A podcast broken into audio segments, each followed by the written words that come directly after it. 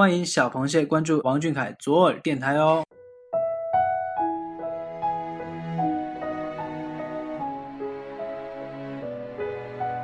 今天是二零一六年九月二十三号，星期五。想要懂你的心，必须先懂你的胃。我是彤彤。曾经看到那么一句话：你不能看到一个人总是笑嘻嘻的，就认为他是铜墙铁壁、百毒不侵。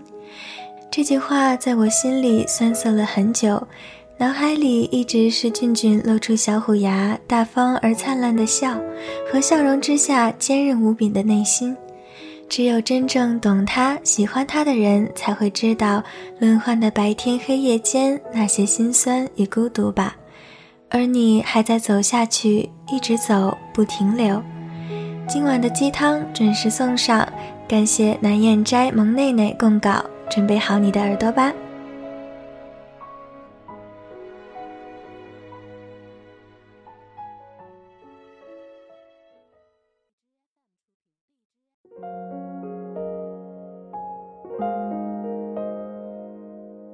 嘿，我想来讲一讲我最爱的男孩子。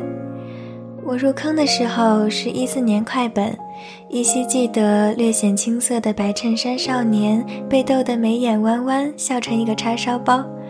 而后越尝试着了解他，越发现他的性格才是真正让人欣赏之处、佩服之处、动容之处。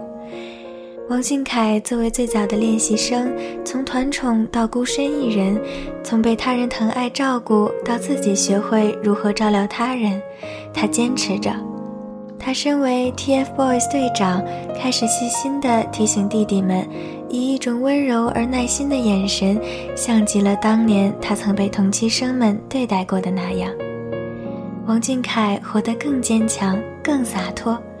他面对过去离别的方式，竟是将温柔一次次传递下去。世界以痛吻我，我愿回报以歌。身单力薄又何妨？我想很多人都知道，一五年初王俊凯机票被恶意改签的事件。犹记得他制止报警，电话安慰妈妈，到家后第一时间跟粉丝道了平安。视频里的他小小的，乖乖的。佯装镇定，可是眼眶却忍不住泛红，双眼浮上浅浅水雾。少年意识到情绪隐隐有失控之时，随即抬眼看天，将所有的委屈硬生生地咽了回去。我的少年那时候只有十五岁。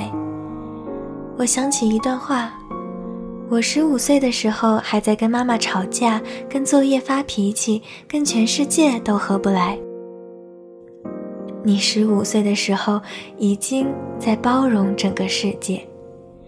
挑战不可能里，由于机械故障、低血糖，而且对眩晕敏感的他，坚持着转完了四十一圈。他从独木桥上摔下，瘫坐在海绵垫里，嘴唇泛白，眼神因剧烈的眩晕而飘忽不定，寻不到焦距。他定了定神，下一秒却努力撑起笑容。我不知道身体在极度眩晕的状态下，人的神识可以模糊到什么程度，但我很清楚，在这种情况下，他做出的反应一定是他的本能，是他潜意识里最在乎的事情。他的本能是不要让粉丝担心。王俊凯走上的舞台越来越大，他成为绿植大使，参加学联大会，参加春晚，受央视邀请参加五四晚会，参演《长城》，参演《绝技二》。他变得越来越为人所知的同时，我有时会恍惚间觉得他离自己越来越远。可有时，他的某一个灿烂的笑容，某一个熟悉的眼神，又将我带回我第一次见他的光景。他还是他呀，一直都是。他对梦想的执着，他对世界怀有的赤子之心，他对粉丝的爱与保护，影响着同龄人，影响着千千万万爱着他的人们。成长不是长出厚重的壳，将自己保护得严严实实，以激烈尖锐的态度面对所有人。王俊凯懂得成长是什么，成长是越来越温柔，对全世界都温柔。凯家的这个话题我很喜欢。少年不惧岁月长，少年的坚定跃然纸上。愿与我最爱的少年荣辱与共，岁月情长。几年的成长与磨砺，他一点点长大，一点点成熟，而与此同时，他又一直保持着追寻梦想的初心，一直做最真实的自己。我们共同爱着的王俊凯，你的善良与真诚值得全世界的偏爱。那么今天的节目就到这里啦，预祝大家周末愉快，大家晚安，王俊凯晚安。